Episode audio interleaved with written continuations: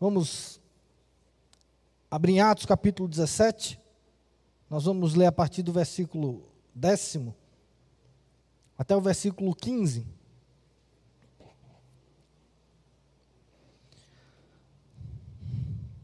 Atos capítulo 17, do versículo 10 até o versículo 15, diz assim a palavra do Senhor: E logo, durante a noite, os irmãos enviaram Paulo e Silas para Bereia. Ali chegando, ali chegados, ah, dirigiram-se à sinagoga dos judeus. Ora, esses de Bereia eram mais nobres que os de Tessalônica, pois receberam a palavra com toda avidez, examinando as escrituras todos os dias para ver se as coisas ah, eram de fato assim. Com isso, muitos deles creram, mulheres gregas de altas posições e não poucos homens. Mas logo que os judeus da Tessalônica souberam que a palavra de Deus era anunciada por Paulo, também em Bereia, foram lá é, excitar e perturbar o povo. Então, os irmãos promovendo, promoveram, sem detença, a partida de Paulo para os lados do mar. Porém, Silas e Timóteo continuaram ali. Os responsáveis por Paulo levaram-no até Atenas e regressaram, trazendo ordem a Silas e Timóteo para que o mais depressa possível fossem ter com eles. Vamos orar? Meu Jesus, aplica a tua palavra ao nosso coração, Senhor. Ensina-nos. E Espírito Santo, age de uma maneira tal na nossa vida, no nosso coração, que possamos ser ouvintes e praticantes da tua palavra, meu Senhor. Que a tua palavra seja a norma pela qual vivemos e pela qual somos confrontados e transformados dia após dia, meu Senhor. Que possamos ser cristãos apegados à tua revelação, apegados à tua palavra, que possamos pregar a tua palavra, entendendo que ela é o poder do Senhor, age através dela, da ministração dela, do entendimento dela que possamos ter o nosso coração aberto para que o Espírito Santo, de verdade, nos faça nos assentar na, na escola dele, que é a tua palavra, entender a tua palavra, aplicar a tua palavra, examinar a tua palavra e viver pela tua palavra, meu Senhor. Que possamos estar agora com os nossos olhos, os nossos ouvidos e os nossos corações voltados a ti, Senhor. E eu te peço, Pai, que nesse momento abrir da minha boca e o meditar do meu coração sejam verdadeiramente agradáveis na tua presença, Senhor. E que nesse momento apenas o Senhor, apenas o Senhor cresça. Espírito, aplica, aplica mesmo a tua palavra no nosso coração. É essa oração que eu faço, em nome de Jesus. Amém, Senhor. Amém. Meus irmãos, nós estamos estudando agora já a segunda viagem missionária do apóstolo Paulo. Nós estamos vendo o registro de Lucas, ah, quando ele ah, Paulo tem aquela visão de dizer assim: vai para Macedônia. Então, agora, o ministério que o apóstolo Paulo tem é o ministério fruto daquela visão, ah, onde Paulo queria ah, ir para a Ásia e o Espírito Santo o impede de ir, diz: não, vai para Macedônia, lá eu tenho muitos. E aí, Paulo vai para Filipe, prega o evangelho, funda a igreja, é perseguido, foge, e aí a gente estudou na semana passada, ele vai para Tessalônica, lá também prega o evangelho, funda a igreja, é extremamente perseguido, e aí ele foge. E agora a gente chega na terceira cidade do apóstolo Paulo, que é Bereia. E aí é interessante que tanto o relato do, de Lucas, tanto em Tessalônica como em Bereia, ele é bem curto ele, é um, ele não condiz com o tempo que ele passou lá. Então, é, entenda que a leitura e o espaço dedicado né, de versículos por Lucas não é proporcional ao tempo que se passou aqui nessas cidades. Foram passados alguns dias, ah, talvez meses em cada cidade. Ah, e aqui Paulo, ele sai de Tessalônica, a gente viu na semana passada que quando chega em Tessalônica, Paulo, como sempre, ele vai procurar a sinagoga e ele começa a pregar o evangelho na sinagoga, a ensinar que Jesus é o Messias, e normalmente, depois de algum período pregando naquele local, alguns se convertem, outros começam a se levantar contra o apóstolo Paulo. O apóstolo Paulo vai para os gentios, começa a pregar nos gentios. Em Tessalônica, particularmente, os judeus, tomados por inveja, de um ódio do, do, da mensagem do evangelho, eles se juntam aos malfeitores, se juntam a pessoas a, a, de ética questionável, e aí começam a inventar mentiras sobre o apóstolo Paulo, sobre o evangelho, sobre a igreja de Cristo, chama ele de transtornadores do mundo, começam a inventar a, a coisas, a inverdade sobre o apóstolo e sobre a igreja, e a igreja começa a ser perseguida, e aí a igreja, a casa de um do irmão, ah, do irmão Jaime, ela é saqueada, ela é assaltada, porque eles tentam capturar todos, eles capturam os irmãos que eram os judeus da época que se converteram, levam, são presos, são libertos depois de pagarem fiança. E aí, nesse contexto, o apóstolo Paulo, ele sai de Tessalônica. E de Tessalônica ele vai para Bereia. E aí, novamente, o apóstolo Paulo segue a mesma estratégia. Mas, meus irmãos, eu quero nessa noite falar um pouco, não apenas de como os irmãos, os bereanos receberam a palavra, mas a gente entender alguns aspectos fundamentais para sermos uma igreja relevante, para sermos uma igreja do caminho. E a gente vai primeiro ver essa estratégia do apóstolo Paulo. Porque o apóstolo Paulo ia primeiro para as sinagogas. Ah, porque o evangelho é dado primeiro aos judeus e depois aos gentios. Sim, o apóstolo Paulo tinha essa ideia. Porque o, o evangelho, ele foi dado lá desde o começo em Gênesis aos judeus. E aí você precisa entender que o apóstolo Paulo usava pontos de contato, pontos a, a, de convergência, onde ele poderia começar um diálogo, onde ele poderia começar a, a, pregar o Evangelho de Jesus Cristo. Então ele ia para as sinagogas, onde se tinha o Velho Testamento, e ele começava a ensinar, começava a mostrar no Velho Testamento que Jesus Cristo era o prometido de Deus, era o Messias prometido de Deus. Ele usava esse ponto de, de, de contato que ele tinha, e aí, na medida em, em que as portas eram abertas dentro da sinagoga, ele continuava pregando, e na hora que ele saía, ele já saía com um grupo, uma igreja, uma igreja, um embrião de igreja, pregando o evangelho agora para os gentios. E a gente vai ver isso, e isso fica mais claro na próxima, na próxima cidade, que quando Paulo vai para Atenas, Atenas, Paulo não vai para a sinagoga, porque provavelmente não havia. E a, Paulo vai para o Areópago, vai para o meio da discussão filosófica. E aí você vai ver como, e aí depois você vai ler, como é interessante como o apóstolo Paulo começa a pregação diferente. Ele não começa a pregação a partir do Velho Testamento, mas ele começa a pregação a partir de uma imagem que ele vê o Deus desconhecido. E aí a pregação dele é um pouco mais filosófica, porque ele estava naquele meio, porque ele busca um ponto de contato aonde você pode se identificar com aquela pessoa e a partir dali apresentar Jesus Cristo a ela. E queridos, eu quero que nós entendamos que como cristãos, nós precisamos aprender essa estratégia para proclamar o evangelho do Senhor Jesus Cristo. O evangelho do Senhor Jesus Cristo não é necessariamente o evangelho do você vai para o inferno. Você está condenado. Muitas vezes precisamos entender que o nosso diálogo com aqueles que ainda não conhecem o Evangelho tem que partir de um ponto de contato, de algo em comum, de algo que a gente possa mostrar o Evangelho e a graça de Deus, para depois mostrar todo o Evangelho para essas pessoas. Precisamos ter, entender que o Evangelho é o Evangelho da graça, o Evangelho do diálogo, o Evangelho da conversa, o Evangelho onde Deus está em tudo e em todos. Podemos usar os meios que Deus nos deu para proclamar o Evangelho. Meus irmãos, é uma obrigação minha e sua proclamar o Evangelho do Senhor Jesus Cristo. É obrigação minha e sua levar a mensagem de salvação do Senhor para aqueles que ainda não conhecem. A gente não pode entender que somos uma igreja se nós não entendemos que somos uma igreja missional, essencialmente missional, quer seja fácil, quer seja difícil, quer seja glorioso, quer seja com perseguição, nós precisamos proclamar a palavra de Deus, o evangelho de Deus. Nós não podemos, queridos, como igreja, abrir mão dessa missão central da igreja. Perceba que desde o começo o evangelho, ele deve ser transmitido às pessoas.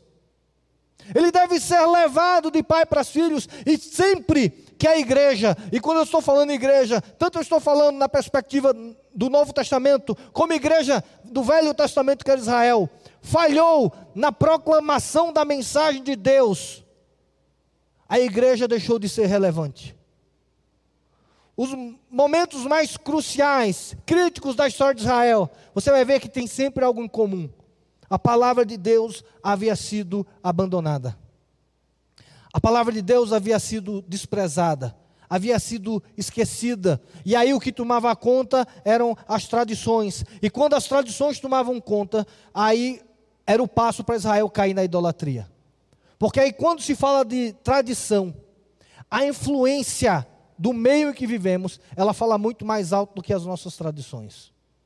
Nós somos muito mais facilmente contaminados pelo meio em que vivemos, quando abandonamos a palavra na prática, no dia a dia, no cotidiano, do que achar que as nossas tradições, os nossos conceitos que venham de vários anos de igreja vão nos sustentar, isso não vai acontecer.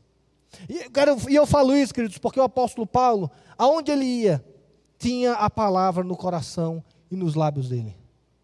Ele compartilhava do evangelho, ele compartilhava da palavra, ele compartilhava das coisas que Deus fazia. O apóstolo Paulo não era um missionário de falar, de entregar folheto e apenas ir embora. Não, ele era alguém que discutia sobre a palavra de Deus. Veja o que acontece aqui em Bereia. Ele entra, ele chega na sinagoga, e o que é que as pessoas. Ah, ele chega com a mensagem, óbvio. Paulo sempre começava com uma mensagem muito clara: Jesus Cristo é o Messias. Mas esse, depois disso, ele expandia a mensagem.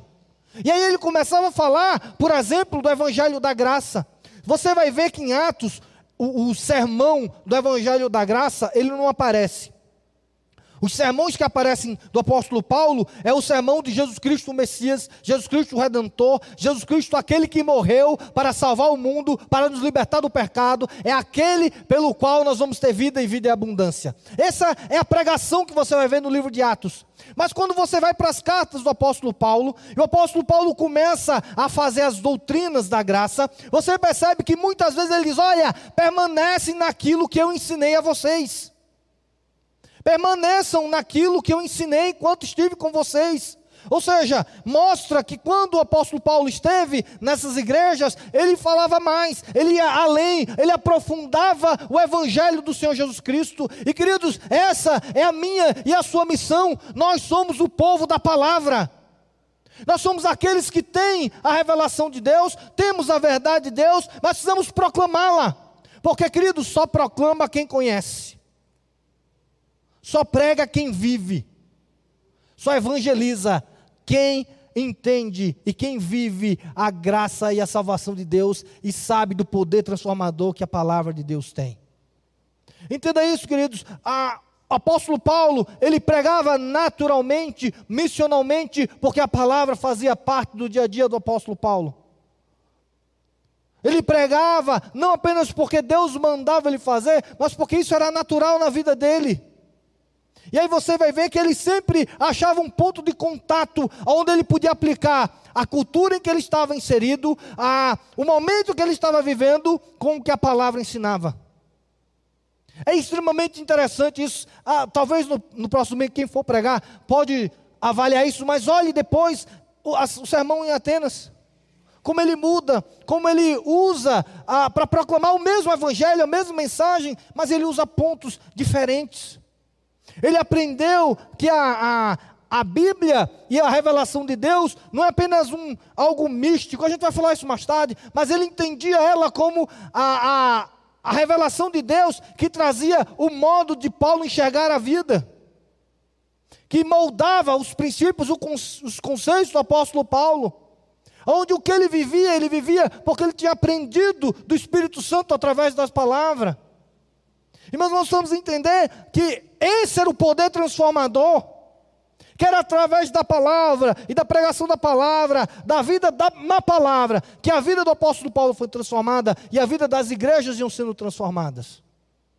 E aí o apóstolo Paulo chega em Beré e começa a entrar na sinagoga e começa a pregar o evangelho. E aí Lucas, provavelmente por rivalizar ou para contrapor o que aconteceu em Tessalônica, ele diz assim: olha, os judeus aqui, eles eram muito mais nobres. E a ideia nobre, não é que eles eram melhores ou mais educados ou com títulos maiores, mas o que ele quer dizer assim, eles tinham uma cabeça muito melhor. Eles eram muito mais abertos para o que Deus tinha para fazer.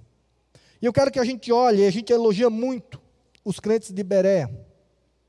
Só que eu quero dizer para vocês que aqui não são os crentes de Berea, são os judeus de Berea. Quando o apóstolo Paulo chegou naquela cidade, ele foi para a sinagoga, ele foi para os judeus, ele foi para aqueles que ainda tinham o Velho Testamento, aqueles que entendiam que a salvação é pela obediência da lei.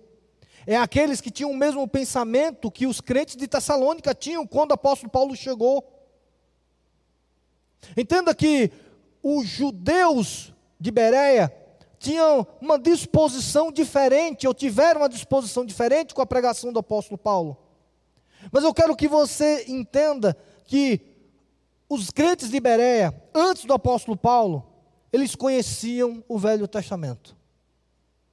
Não eram ignorantes em relação à palavra pregada. Eles não eram ignorantes em relação à palavra de Deus. Eles conheciam a palavra de Deus, eles tinham acesso à palavra de Deus, tanto que quando Paulo ia pregar, o que é que eles faziam?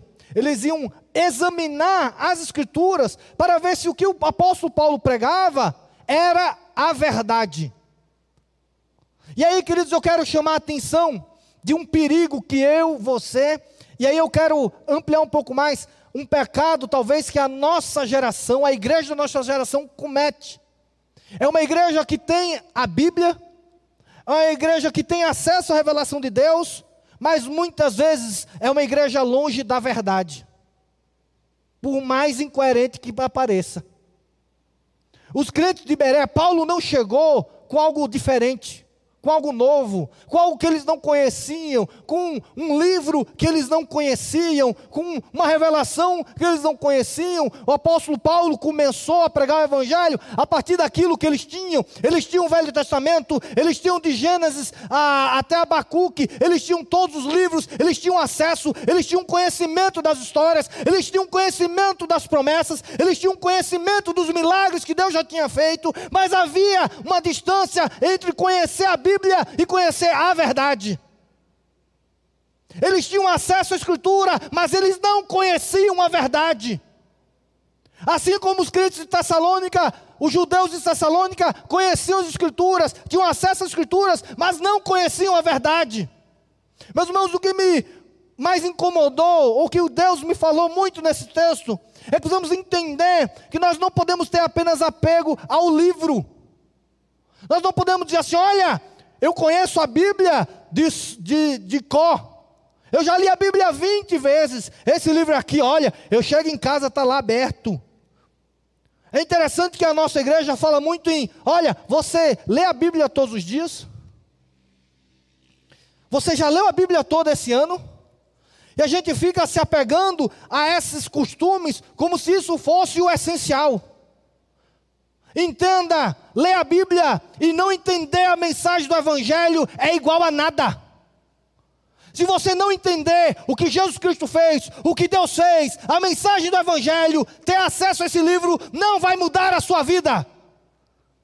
Entenda que os crentes de Berea, eles já conheciam, eles conheciam as histórias que nós conhecemos, eles conheciam a história de Moisés, eles conheciam a história de Abraão, eles conheciam a história de Adão e Eva, eles conheciam a história de Davi, eles conheciam a história de Daniel, eles conheceram a história, e talvez muito melhor até do que nós.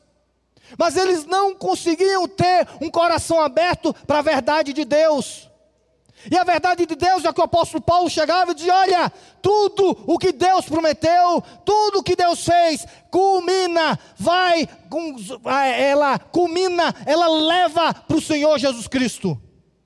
Tudo que vocês aprenderam, ela leva para o Senhor Jesus Cristo. Toda a promessa que Deus fez, ela leva para o Senhor Jesus Cristo.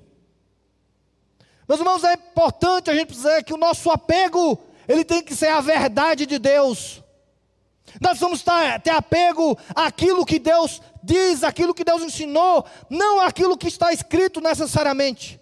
E deixa eu tentar explicar um pouco melhor para não ser confuso. A verdade de Deus não é aquilo que você entende da palavra. A verdade de Deus é aquilo que Deus quis falar e que Ele falou através da palavra dele. Dá para entender a diferença? Você pode ler a Bíblia mil vezes e não entender nada do Evangelho. Você pode ler a Bíblia dez vezes e continuar sem entender o Evangelho, porque eu conheço várias pessoas que assim o fazem. Você pode ler a Bíblia apenas para buscar os erros dela e querer condená-la. Você pode ler a Bíblia apenas para fortalecer os seus posicionamentos políticos, seus posicionamentos éticos. Você pode ler a Bíblia apenas para manter uma tradição que você já tem. E veja, entenda isso, a Bíblia, ela é a palavra de Deus e ela se torna eficaz quando nós recebemos a verdade de Deus como tal. Mas nós somos da geração que acha que tem que atualizar a Bíblia que tem que contextualizar a Bíblia, que tem que contextualizar a mensagem do Evangelho. Não, querido, o Evangelho é o mesmo, porque Jesus Cristo é o mesmo ontem, hoje e será para quando? Será para sempre. Mas quando você fala que tem que contextualizar a Bíblia, você está dizendo que tem que contextualizar Jesus, que tem que mudar Jesus, que tem que transformar Jesus, e Jesus não vai mudar, porque Ele é o mesmo ontem, hoje será para sempre. Precisamos entender, querido, que o nosso apego tem que ser a palavra, a verdade de Deus. Porque as heresias, as grandes heresias, também são fundamentadas na Bíblia. Quando eu dava aula de, de hermenêutica, eu dizia para os meus alunos e fazia uma brincadeira, diga assim: olha, você pode me dar qualquer coisa, qualquer ideia, que eu uso a Bíblia para defendê-la. Eu uso textos bíblicos para defender o que você quiser. Qualquer ideia, por mais absurdo que seja, eu vou usar a Bíblia e vou usar ela para provar que eu estou certo, mesmo estando errado. Aí todo mundo olhava para mim e disse, só que eu vou usar a Bíblia de maneira errada para fazer isso.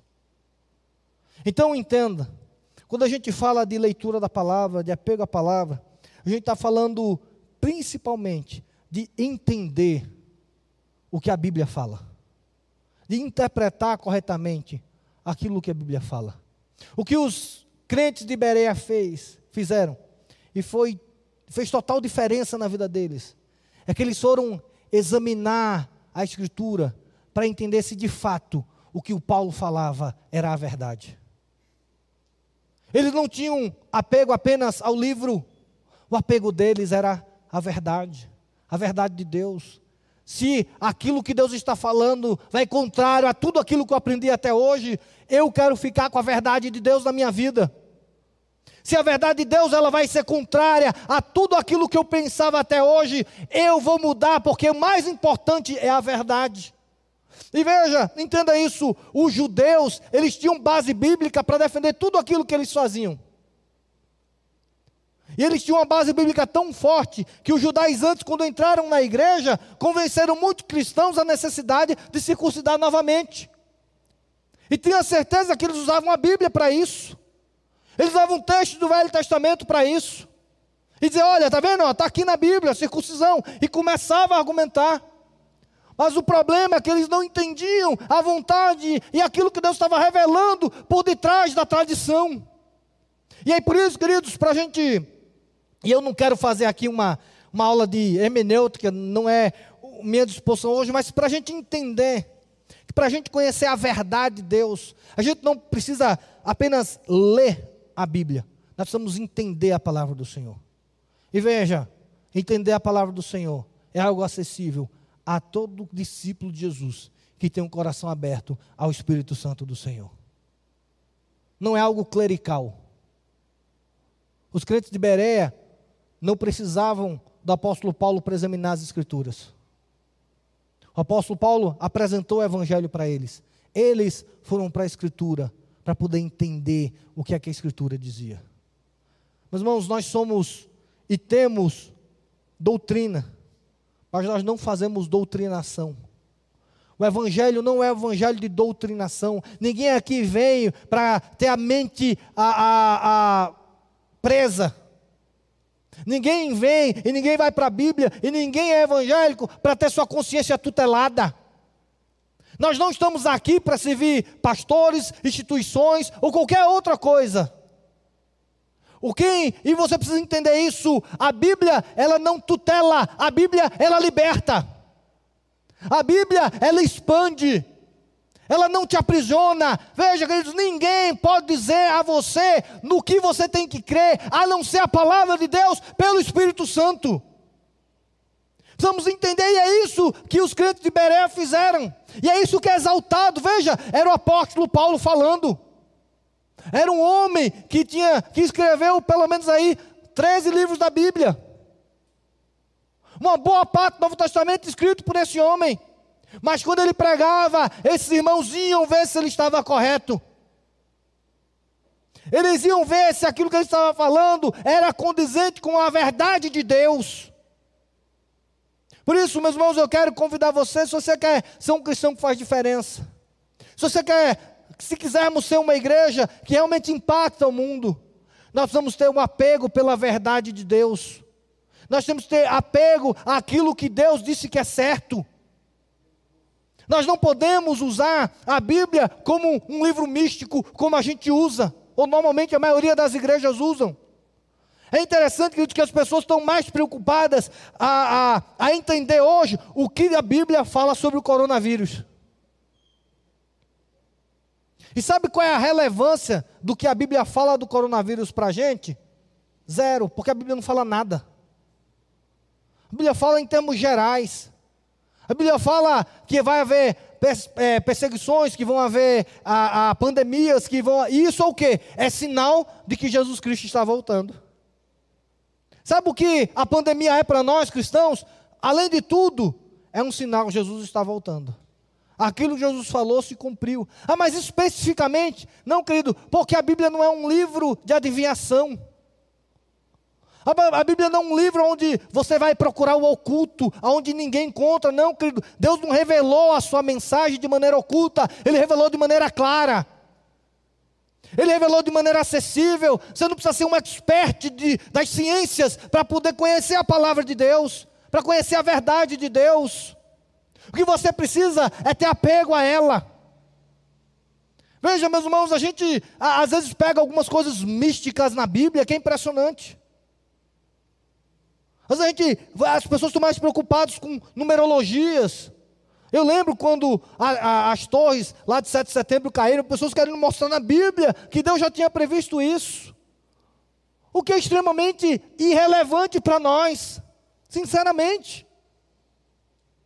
Olha o que, que adianta, depois de um ano e meio de coronavírus, a gente chegar à conclusão assim: a Bíblia falava do coronavírus. De maneira oculta, que ninguém conseguia imaginar e que ninguém conseguiu prever que isso viria. É só curiosidade, é só misticismo. É dizer, está vendo? É Deus, porque só Ele consegue ver. Não, querido, Deus falou de maneira clara, porque Ele quer que eu e você entendamos a verdade dEle. Deus não fala apenas aos intelectuais ou aos espirituais ou àqueles maiores, não. Deus fala para todo mundo ouvir a sua verdade. Precisamos entender isso e esse deve ser o nosso apego. Por isso precisamos parar de olhar a Bíblia como um livro místico. A gente às vezes lê a Bíblia no sentido de da devocional diária. E a gente lê, e a gente terminou de ler, a gente fala assim: não, já estou mais fortalecido para o dia de hoje. E às vezes você nem entendeu o que você está lendo. Você nem entendeu o que Deus queria mostrar. Mas é o, é o, místico, é a Bíblia aberta, é a leitura por si, a leitura sem sentido, é a leitura sem aplicação. Nós somos tão místicos que tem crentes que estão trocando a palavra de Deus pelos louvores, que usam louvores como se fossem Bíblia. Não é poucas vezes que eu vi pessoas citando músicas como se fosse Bíblia. Vi já pessoas assim, assim diz Deus e cita uma música, e aquilo não está na Bíblia. Porque nós somos a geração que não tem apego à verdade, então nós temos apego à, à experiência, ao momento. E meus irmãos, deixa eu dizer a você, com um, as músicas e as notas corretas, a qualquer mensagem chega no seu coração sem filtro. Qualquer verdade chega no seu coração sem filtro, se tiver as músicas certas e que agradam a você. Quantas vezes você já não se pegou cantando uma música que você detesta a letra? Mas porque o ritmo era interessante, aquilo pegou na sua cabeça.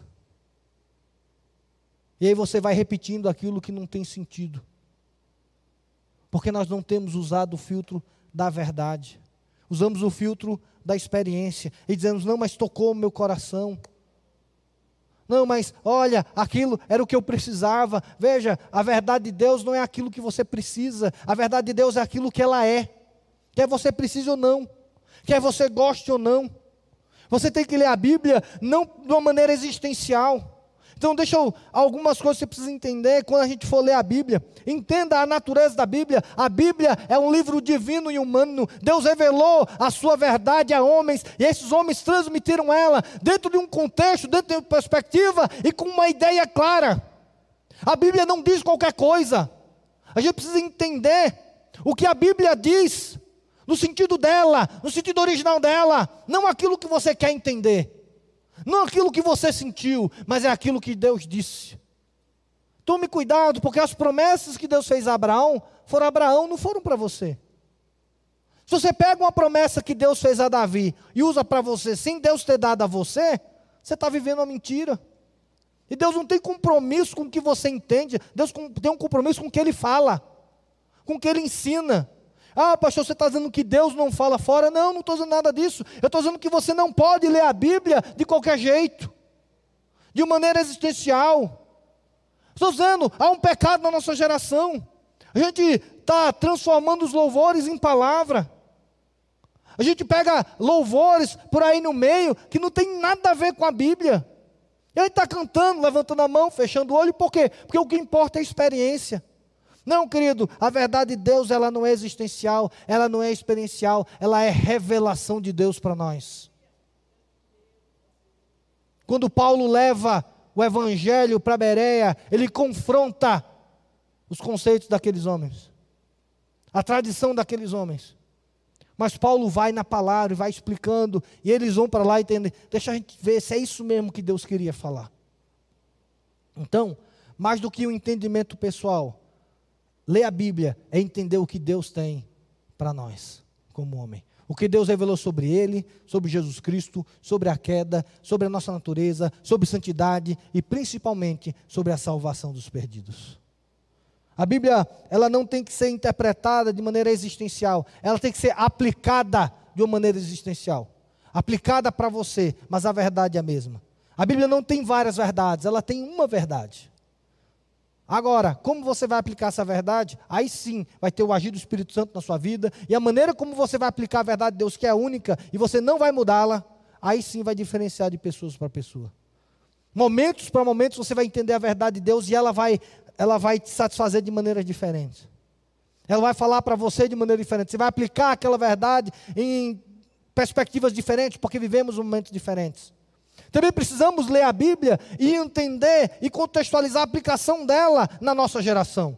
Nós não contextualizamos a Bíblia, nós contextualizamos a aplicação da verdade da Bíblia, que ela sim é temporal. A gente precisa entender que a aplicação que fazemos da Escritura, aí sim nós temos que pensar na nossa geração. É interessante, às vezes alguém fala assim: o que a Bíblia fala sobre pornografia? A resposta é absolutamente nada, porque na época que ela foi escrita não havia pornografia, no que a gente entende como pornografia.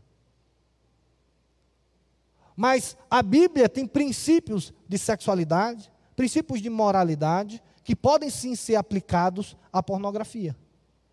Entenda a diferença? O que precisamos entender é que temos que ter apego à verdade de Deus e não à oratória das pessoas. Eu vi um dia desse no YouTube, estava ouvindo alguma pregação. E o pastor que estava pregando era bem animado, estava. Ah, os gritos, aquela. Bem, bem animado mesmo. E o que acontecia? Ele usava um, microfone como esse. E, mas ele estava tão exaltado falando que a respiração dele incomodava no microfone. Ele pegava a respiração dele, ficava muito forte.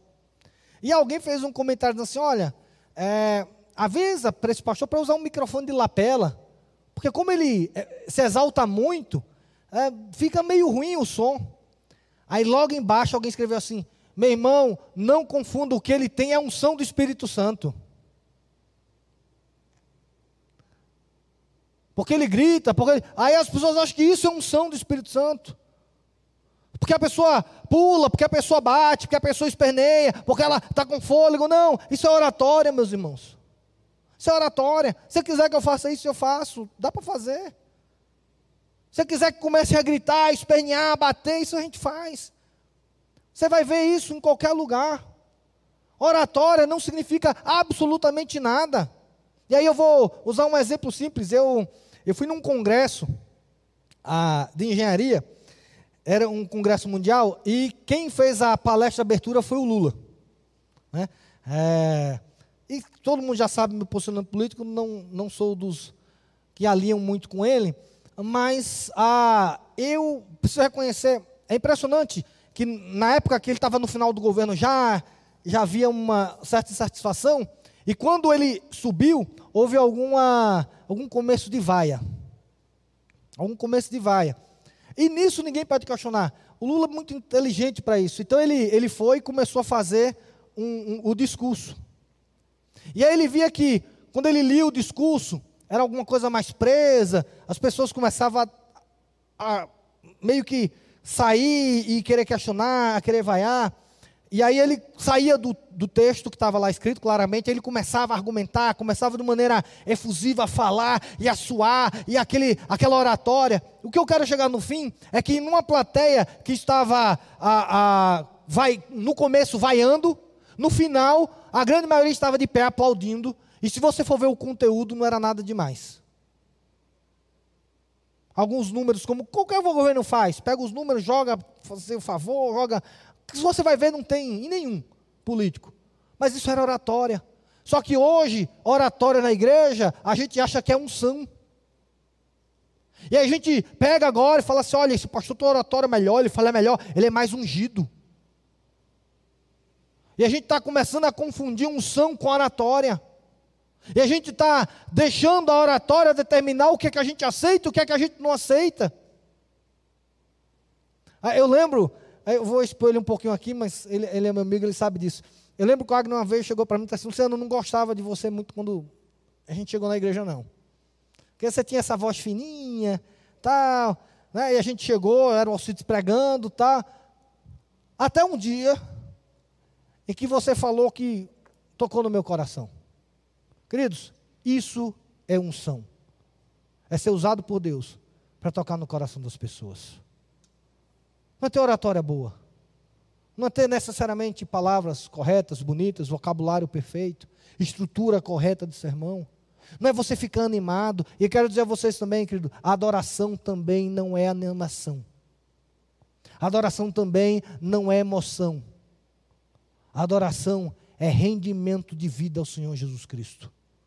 Você pode pular, você pode gritar, você pode se divertir, mas se o seu coração não for rendido a Jesus Cristo, não houve verdadeira adoração.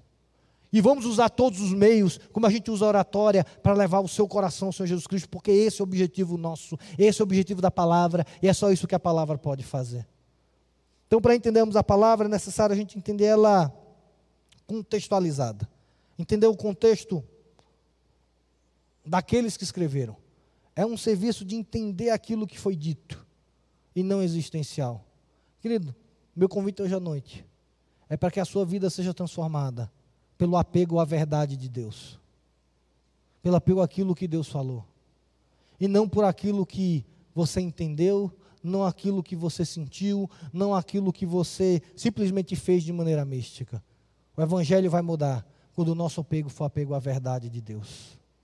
Segunda coisa, queridos, é como nós respondemos essa verdade. E aqui a gente vai ver dois extremos, e eu quero terminar essa pregação com isso. Nós vamos ver os irmãos de Tessalônica e os irmãos de Bereia. Os judeus de Tessalônica e os judeus de Bereia. Eles ouviram o mesmo pregador. Eles ouviram provavelmente a mesma mensagem. Eles ouviram a mesma pregação. Eles ouviram a mesma verdade. Mas o que transformou a vida dele foi a maneira como eles se relacionaram com a verdade. Os judeus de Tessalônica, eles rejeitaram a verdade. O apóstolo Paulo começou a pregar e começou a questionar as tradições, a questionar o estilo de vida deles, a maneira como eles viviam. Porque deixa eu dizer a você, querido, quando você conhecer a verdade do Evangelho, você vai ser extremamente questionado em tudo aquilo que você faz. Você vai ser confrontado em todos os seus valores. Porque Deus quer colocar a perfeição no seu coração através da palavra. Você entende isso? Deus quer colocar a perfeição dele na nossa vida. Ele quer colocar a santidade dele em nós. Ele quer colocar o padrão dele em nós.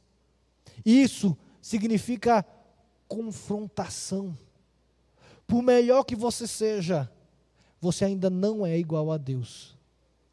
E se você ainda não é igual a Deus, a verdade de Deus vai continuar confrontando o seu coração, os seus ideais, os seus pensamentos, a sua teologia, o seu modo de viver, as suas motivações, o seu comportamento.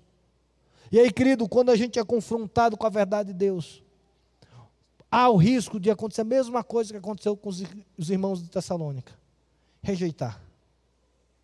Dizer, não, isso, isso não é para mim. Isso não se encaixa para mim. Isso não, não entra no meu estilo de vida. Isso não entra dentro dos meus conceitos, dos meus valores, dos meus princípios. Isso não entra dentro da minha religiosidade. E aí há um confronto, e quando há o um confronto, há a rejeição.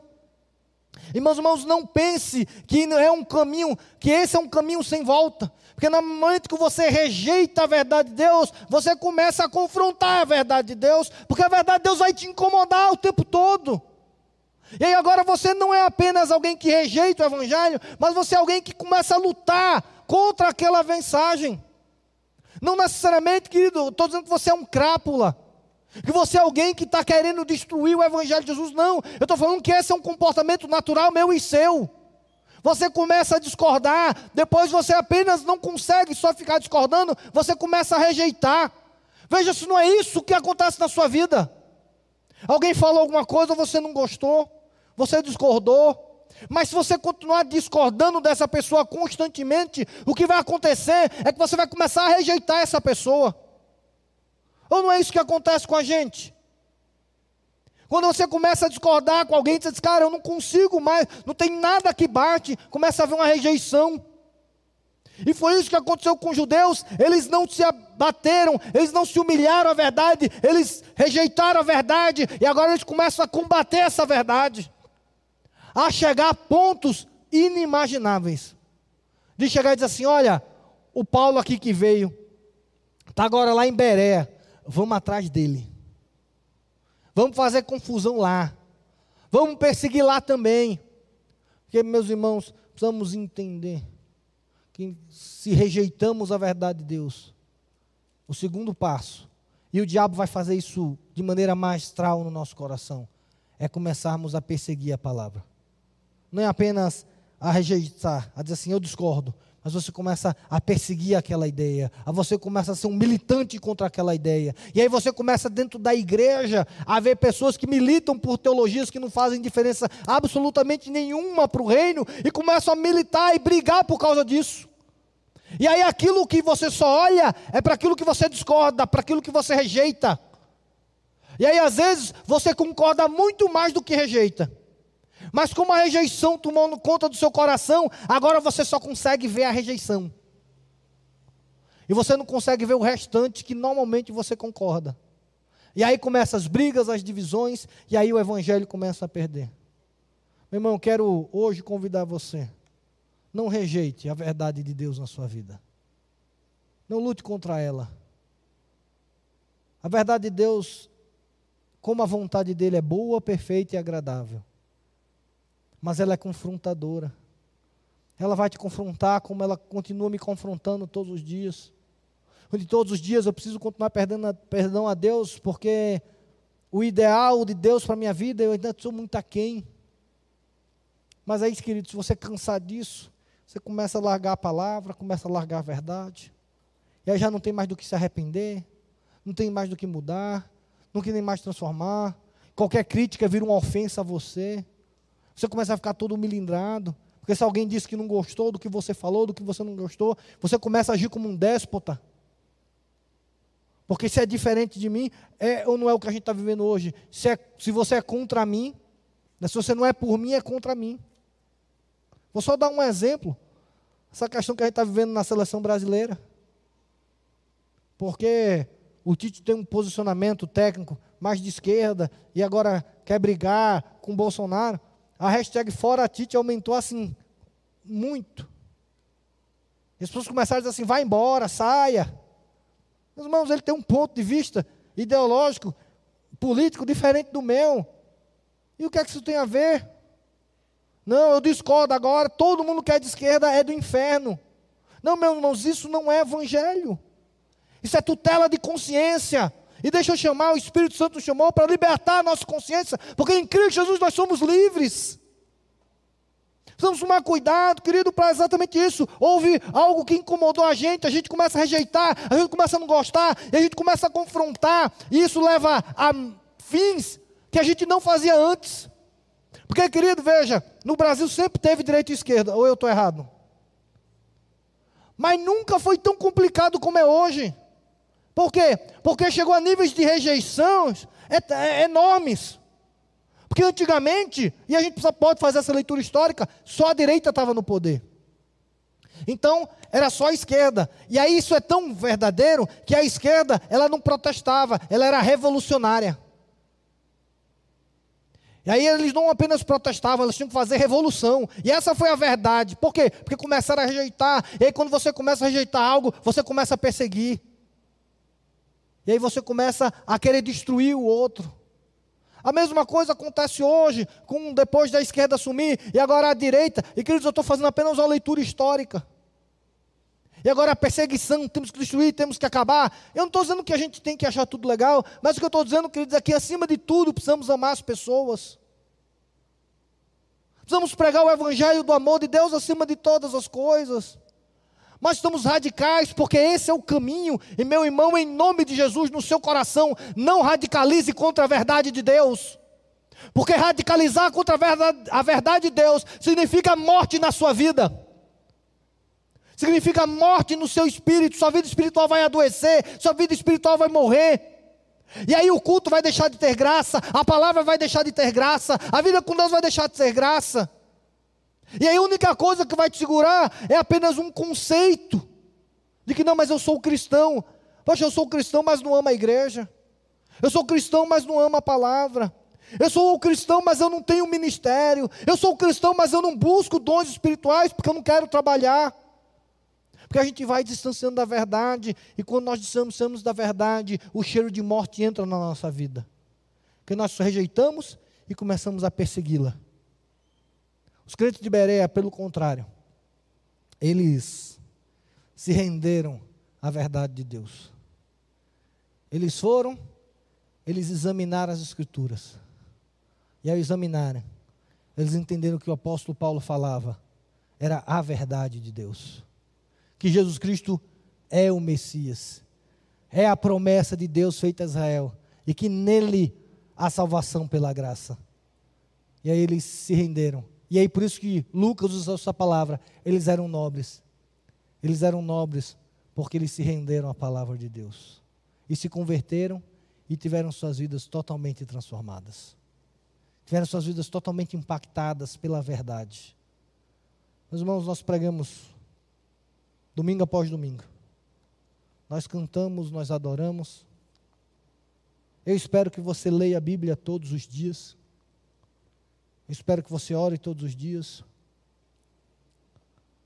O que eu espero hoje à noite é que temos uma decisão firme, como cristãos, de ter um amor e um apego absoluto à verdade de Deus.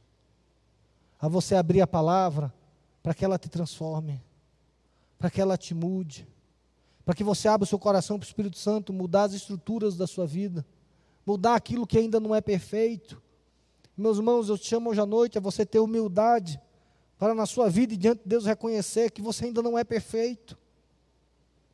Eu te convido, meus irmãos, a você ter a ousadia de ler a palavra, porque você não lê a palavra para manter um status quo, mas você lê ela para continuar sendo transformado pelo poder do Espírito Santo que há nela.